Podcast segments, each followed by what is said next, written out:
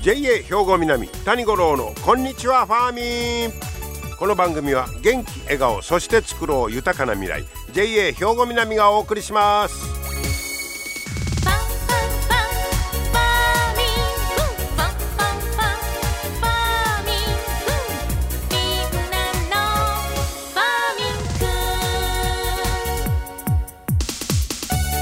こんにちは谷五郎ですご機嫌いかがお過ごしでしょうかえー、6月も中盤に入りましたけども昨日はね七十二校で言いますと梅の実黄ばむという日ですね。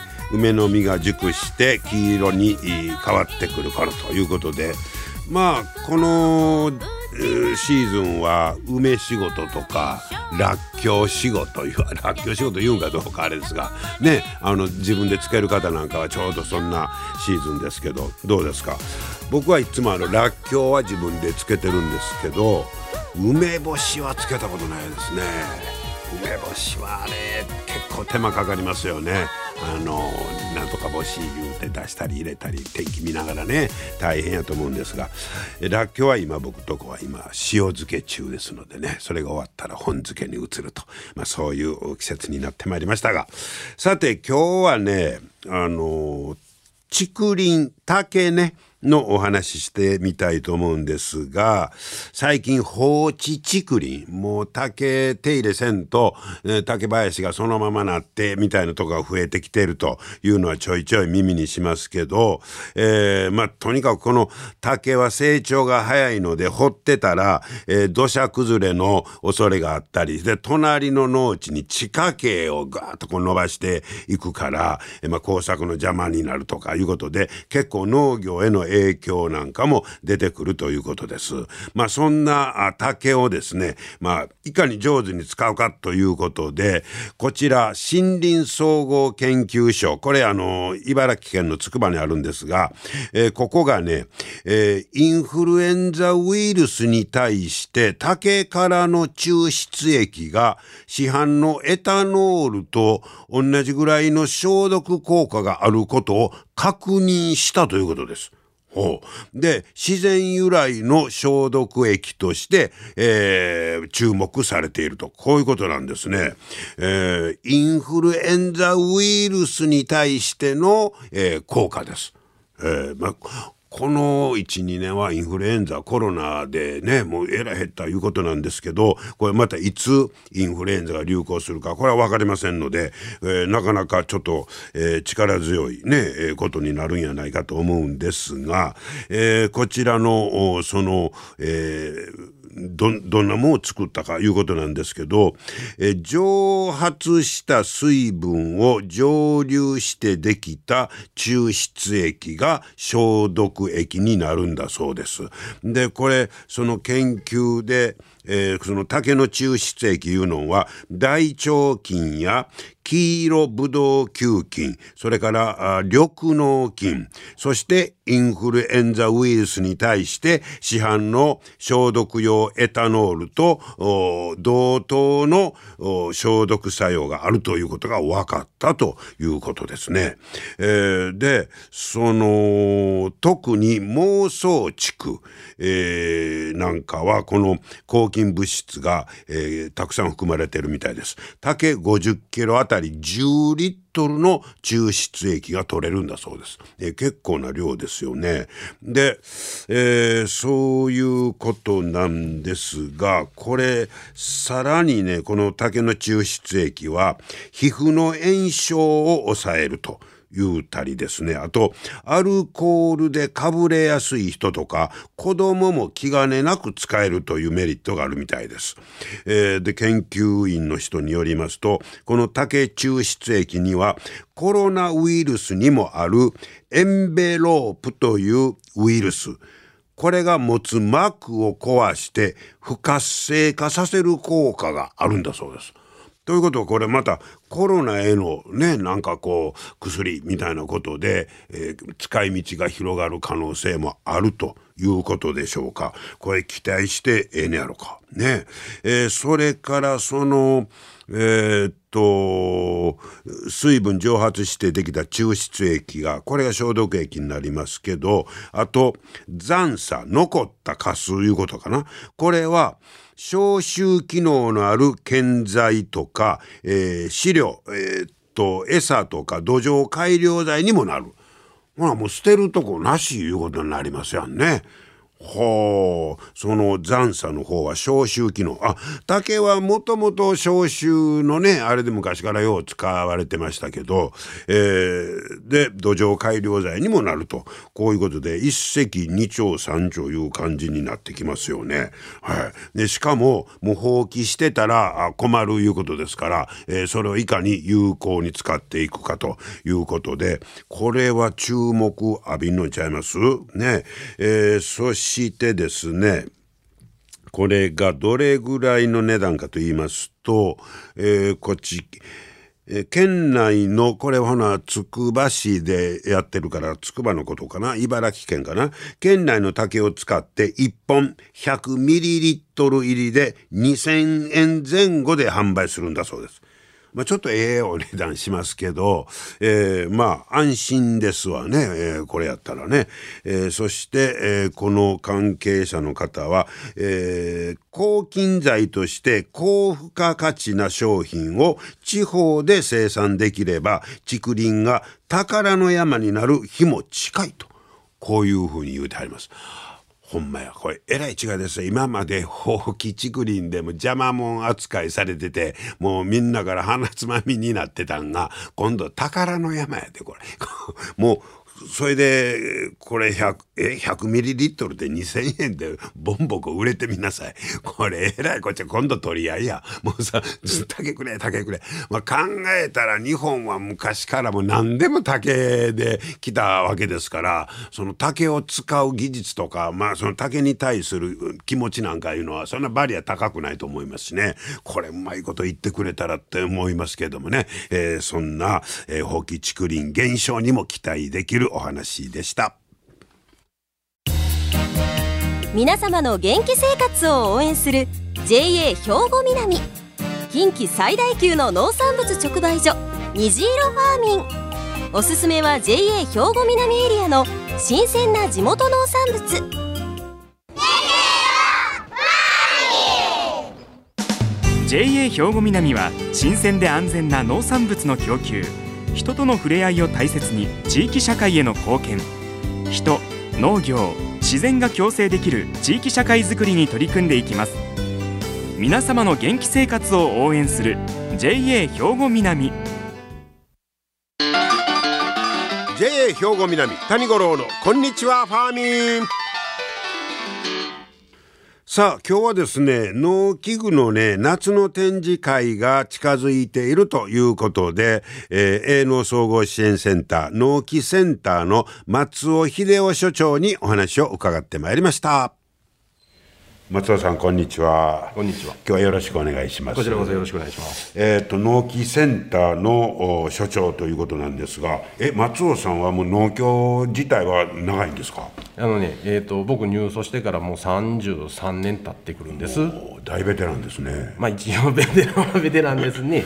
もうあれですか経済畑をずっと。そうですね経済畑ばっかりだったんですけど、はい、まあ一応あの経済のね中の仕事でもいろいろありましてね、ええうん、経済センターからカントリーから、えーとまあ、今おる農機センターから、はい、まああの他に直売所、はい、ファーミンショップっていうのもあるし、まあ、い。ろいろある中でまあ一応今農機センターの。もう大体のところはこないしてきやった。そうですね。あの直売所だけしてないですけど。ああそうなんですか、うん、それ以外で経済センターもカントリーも農機セン、まあ今農機センターなんですけど、はい、させてもらってますまあでも農機センター言ったらまた今までのそういう野菜作ったりお米作ったりとか、まあ、ちょっとちゃい違いますね違いますね。あのまああの補助的なもんって言うたらええのか機械を使う農家さんが多いんで、はい、えーと、その機械を、まあ、販売したりとか修理したりとか、えーそういうところが、まあ、納期センターになってくるんでね。ねえ。もう納期センターはな長いんですか？いやまだね納期センターは今年のこの4月、はい。まあ、移動がありまして、はえーこの4月から納期センターに変わりました。そうですか、はい。ほなもう今までの言うてもちょっと職種とはガラッと変わった感じですね。そうですね。はまああのーほんま特にこう機械の方に特化した、あ。の仕事になってくるんで。あ、はい、ご自身ではその農機を使ってとかは今までやってはったの？あのね家がまあ一応農家なんでそうですか。あのトラクターとコンバインと田植え機械まあ、はい。これぐらいは使ったことがはい。少しはありますね、ああそうなんですか、えーでまあちょっと自己紹介を兼ねてまして趣味みたいなことはどんなこと？あのね趣味なんですけど、えー、と最近もうちょっと釣りの方おはい。へ行くようにちょっと船で行くのがちょっとありまして。でまあそこからですね釣りの方。釣り歴は長いんですか？いやそんな長くないです。あのね一番最初は、えー、と釣り堀あの方のえっとね明石まだ行ってないんです。あそうですのえっと淡路とほそれから家島のほう方のその釣りでちょっとハマって。ハマって。僕ね 明石一回だけ連れて行ってもらったんですけどむっちゃおもろいですね。釣れるから。釣れるからね。はあそれがハマって、はい。今船で。い船で。何釣りに行きますえっとね今まで行ったんがねえージギングでハマチとかタイとかそれからタコほそれからメバルえーそれからフグ。うお釣り。にいろんな行ってますね。うん何回かちょっと行かさせてもらってあそうですか。はい、えーそんな松尾さん、えーまあ納期センター所長として、えーまだ今年ね赴任したばっかりということですけど、で普段のお仕事を言うたらやっぱそんな機械関係の管理とかですか？そうですね。あの管理っていうよりもまあ今自分ができる仕事って言ったら3月、まあ、展示会が開かれた時に、はい。えー、とトラクターの爪の爪があの後ろについてそうですね。ロータリーのところについはいはいはい。た爪、ほう。あれ交換用の爪を部品で売ってるんでその部品をあの配達したりとかそれから故障したよっていう簡単なこうちっちゃい機械ですかね、はい。でそれの引き上げ。まあ持って帰ってきて、えー、と職場におる今まで経験積んどる人に、まあ、見てもらうためにも引き上げてくるとかそういう仕事してますね。はい、そうですか。で、えー実はこの納期センターで今度夏の展示会があるということですね。あそうなんです、はい、あのー今度またあの7月のはい。1日、はい。2日、ほ金曜日土曜日の2日間になるんですけど、2日間。はい。あのーまた展示会をさせていただきますこれは農機具を、はい。これ展示即売じゃなく展示をするという。そうですね、はい。展示させてもらって、はい。えーとまあえー組合員さんに、えーできるだけこう見てもらって、はい。気に入ったもんがあれば、まあ、そのそこで、まあ、予約してもらう、なるほど。はい。買うてもらうっていうふうなのが一つの狙いで。これ農機具の展示言うんですが、例えばどんなものが出てくるんですか？あのね、えー、と農機具展示させてもらうのは、はい。えートラクター。ほコンバイン、はい。えー田植え機械、はい。えーそれから管理機えー草刈り機。まあ、その辺こまごましたもんから大きいやつまでほ、えー、と展示させてもらいます。これやっぱりその年々普通の車もそうですけどもう最新型になって改良されていうことになってるんですかやっぱり。そうですね。だいぶこうあの改良されてまああの農機具自体がちょっと危険なこう、乗り物っていうふうになってくるんで。ありますよね。うん。安全装置っていうのはかなりあの厳しくなってきて、えー、とちょっと今昔の、えー、とトラトラクターであったりとかその辺ちょっとブレーキのかけるっていうのがちょっと変わってきてるんで昔のトラクターを知っとっての人はちょっと乗りにくいなって思われる方もおられるかもわかりんけどブレーキのかけ方が変わってきてる。そうですね。昔ブレーキ両サイド右左分かれてたんです。ほであの肩ブレーキ言うて坂登りの時にどっちかしか踏めへんかったら急に曲がるんで横転の事故であったりとか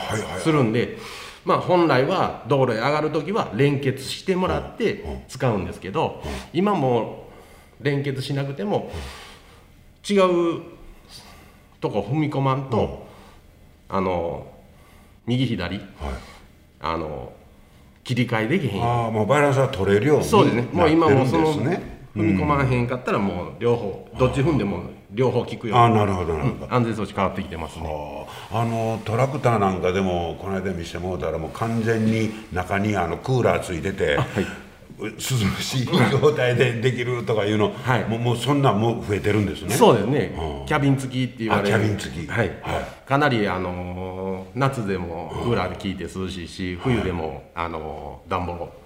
暖房言うてもねあのー今エンジンのぬくもりが直に来るんで、まあ、そんなに変わってきてる、はい。あの普通の一般車でやったらねあの自動運転とかね、はい。なんかが進んできてますけど、はい。農機具もそんな傾向ですか？そうですね。あのー今スマート農業っていうのが、えー出てきてますんで、はい。あの GPS 使って、はあのまっすぐ直進するようにとか、はい。うふうにだんだんとこう今機械が変わ、あの新しくなって変わってきてるんで、はちょっとそういう装備をつけると高くなってくるんですよね。うん、それはオプションでオプションでそうですね。そんなんやったらな一遍セットしとったらもうまっすぐずっと行くんですか？行ってくれますね。それ楽ですね。そうですね。はあドローンとかそんなのは扱ってないんですか？えっとねドローンも一応扱ってます。そうですね、はい。あれももう農機具の農機具ですね。一種になるんですね。はい、あのー結構その野菜とか稲とか防除はあ。するときに、まあ、使うであるとか、それから今ドローンで、えー、と肥料の散布もできるやつが出てきとるはずなんで、まあ、追肥をするとか、結構ドローンもだいぶこあそうですか。う出てきとるみたいですね。やっぱ個人で買う方が多いんですか？えっ、とねドローンはねえっ、と僕の知っとうのはまあ個人であったりうん。営農組合の方が買ったっていうのは聞いてますね。はい。あまあ、農機具の大きいやつなんかは大体営農組合さんそうですね。はい。いいことですか、なあと例えば今も地球温暖化でガソリンに対してはい。厳しくなってきてますけど、その燃料系なんかも変わってきてますの燃料系もねあのートラックと一緒でね、あの排ガス規制が、はいはい。やっぱり大きいトラクターになってくると排ガス規制でだいぶあのディーゼルなんですけどね、はい。あのーそういう装置がついとうようになって基準がまやっぱり厳しくなってきてるんですか、はいあ農機具って大体何で動くんですか？あのね軽油です。軽油になるんですか、おー。ディーゼルエンジンが多いんで、あディーゼルか、はい。はあはあはあ。こんなこと聞いてなんですけど例えばそのトラクターのね、はい。最新の大きいの言うたら、はい。何百万もしますの？そうですね。うーそうですえーとねこの間買うてもうたやつで580万ぐらいしとったと思うんですけど。もちろんそれは団体で何人もで使ううそうですね。それと逆に個人で使うちっちゃい便利なもんも増えてきてますね、はい。あのーそれガソリンなんですけどねはあ。管理機って言われるやつで大体20万前後かなとは思うんですけどね。はいまあそれなんかはほんまにまあ個人でちょっとあのちっちゃい貸し農園やってるとかはい。いう方にも便利ですよね、そうですね。もう幅むっちゃ広いですね、えーそんな、えーいろんな農機具の夏の展示会が7月の1日2日2日間、えー開かれるということですね、はい。もう例年やっぱりたくさんの方来られるんでしょうね。えっ、とね最近ここ2年ほどかな。あのーコロナの関係で。まああのー兵庫県下の農協でも開けてないとこあるみたいなんですけどまあ一応兵庫南のこの農機センターは、あの一応3回展示会するんですけど、それ開けてるっていうのは前以前の所長から聞いてます、はい、あそうですか、じゃあ今年もぜひねたくさんの方にお越しいただきたいと思います。7月、えー1日と2日。時間は何時ぐらい？8時半から、はい。えっ、と5時5時まではい空いてるということですね。ですはい、場所がここの農機センターはということになりますね。はい、たくさんお越しいただけたらと思います。えー松尾さんに今日はお話を伺いました。どうもありがとうございました。ありがとうございましたはい、えー、営農総合支援センター農機センターの松尾秀夫所長にご案内いただきました。お話を伺いました、えー、改めて夏の展示会ね、えー、は7月1日2日の金土の2日間ですね、えー、農機センターであります。朝8時半から夕方5時までということです。まあトラクターコンバイン田植え機とかね草刈り機。そしてドローンもねやっぱり出てきてるということでやっぱこういう、まあ、自動車もそうですけど一般のねドローンとか技術あの改良いうのがもうスピードが速いですからね、えー、1年ちごたらだいぶ変わってきそうですけども是非この展示会にお越しいただきたいと思います。皆様の元気生活を応援する JA 兵庫南。近畿最大級の農産物直売所虹色ファーミン。おすすめは JA 兵庫南エリアの新鮮な地元農産物。JA 兵庫南は新鮮で安全な農産物の供給。人との触れ合いを大切に地域社会への貢献。人農業自然が共生できる地域社会づくりに取り組んでいきます。皆様の元気生活を応援する JA 兵庫南。JA 兵庫南谷五郎のこんにちはファーミン。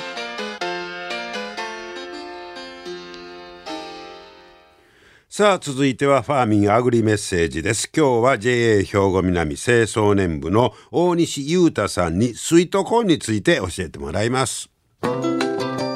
大西さん今日はよろしくお願いします。よろしくお願いします、えー、今日はトウモロコシスイートコーンのお話ですが、はい、やっぱりもう、えー、稲美で、えー、スイートコーンといえばスイートモーニング。そうですねスイートモーニングですね。大西さんとこもそれを。はい作ってます、はい、美味しいですね。ありがとうございます。いろんな食べ方ができるんでしょうね。そうですね。やっぱりその生で食べれるっていうのを一番の売りにはしてるんですけども、はい。やっぱりどうしても丸々一本を生食べちゃうとやっぱ人によったらお腹を壊しちゃったりとかもあるのでやっぱりちょっと火を通してもらう方が一番美味しいかなと。一本をいろんな食べ方するとはい。お面白いですね。面白いですね。でやっぱり先っぽの方が一番甘いので、あトウモロコシは一番先っちょが甘いんですが甘いんですそれ生で食べてもいいわけそこを生でかじってもらってあとは火を通した食べ方とか、はい、火の通し方ってどんなのが一番いいんですかね？うちはそのやっぱり湯がくと栄養素が逃げるとか言われるので、はい、うちはもう電子レンジで、あの温野菜のモードがあるので、それでチンをしたりとか。それだけで、はい、あ OK ですか。もしそのバーベキューの機械とかあるんだったら、はい。もう直で焼くよりも皮付きのまま焼いた方が、あの蒸し焼きみたいになって身がホクホクするので、美味しいです。焼く場合は外の皮つけてつけて蒸し焼きみたいにして焼くと一番美味しい、一番美味しいです。ああで、えー、電子レンジでチンする時はその皮も剥いててラップにくるんでいただいて、ね、はい、はい、で先っちょは一番甘いいうことですから、まあ、これはスイートモーニングの一番の生で食べられるメリットですね。はい。醍醐味なので。はい前ねあのいろんな食べ方で一本楽しんだら、はい、贅沢ですね。はい、はい、ぜひ皆さんも、えー、スイートコーン美味しい季節です。召し上がっていただきましょう。大西さんありがとうございました。ありがとうございました。はい、えー、バーベキューでバーベキューしよういう人も多い季節ですけど今のことまたちょっとね覚えておいていただけたらと思います